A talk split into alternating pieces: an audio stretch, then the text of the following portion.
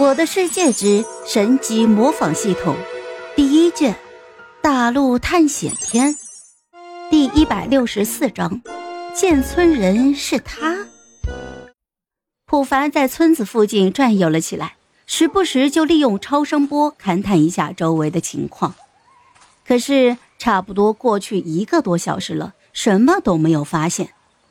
不想让模仿次数就此浪费的普凡，直接对准了不远处的铁傀儡。很快，系统就响了起来：“羞羞的铁拳等级加一，能力毫无变化。”普凡越来越觉得系统变得鸡贼了起来。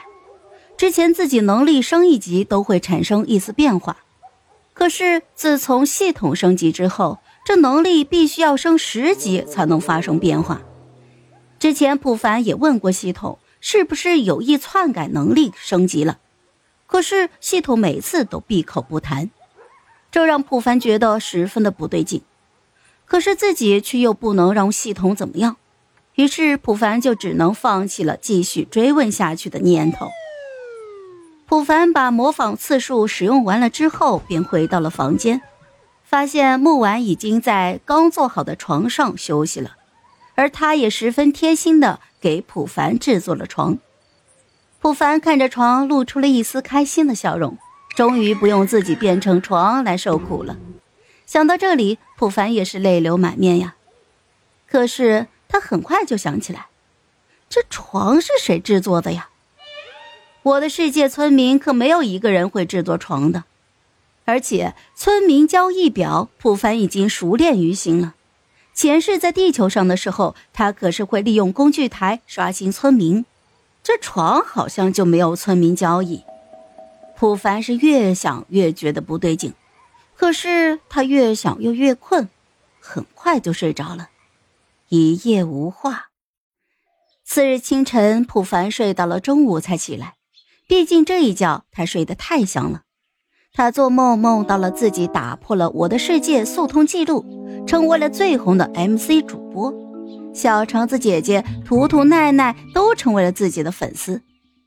可惜，当他打算继续挑战起床战争的时候，他起床了。普凡继续活动了一下筋骨，发现木婉又出去了。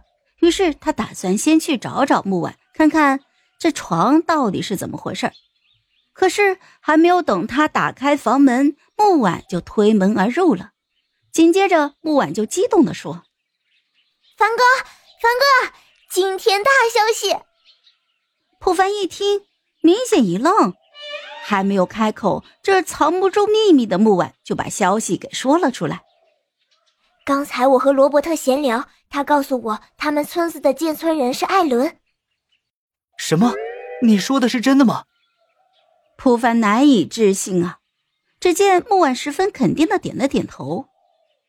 嗯，我说的是真的，这是罗伯特亲口告诉我的，这在他们村子也不是什么秘密。他的话音刚落，小罗伯特就推门而入。我可以替木婉姐姐作证，我们村子的的确确是由初代村长艾伦创建的。据说他在神庙里面获得物资之后，便开始创建村子，还让我信仰丛林之神。那你的意思是说？先有的神庙，后有的村子。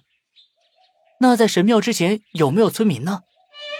嗯，这个我就不清楚了。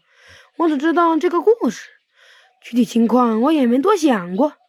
如果图书管理员古爷爷还在的话，应该可以告诉你。好了，这一集我就讲完了。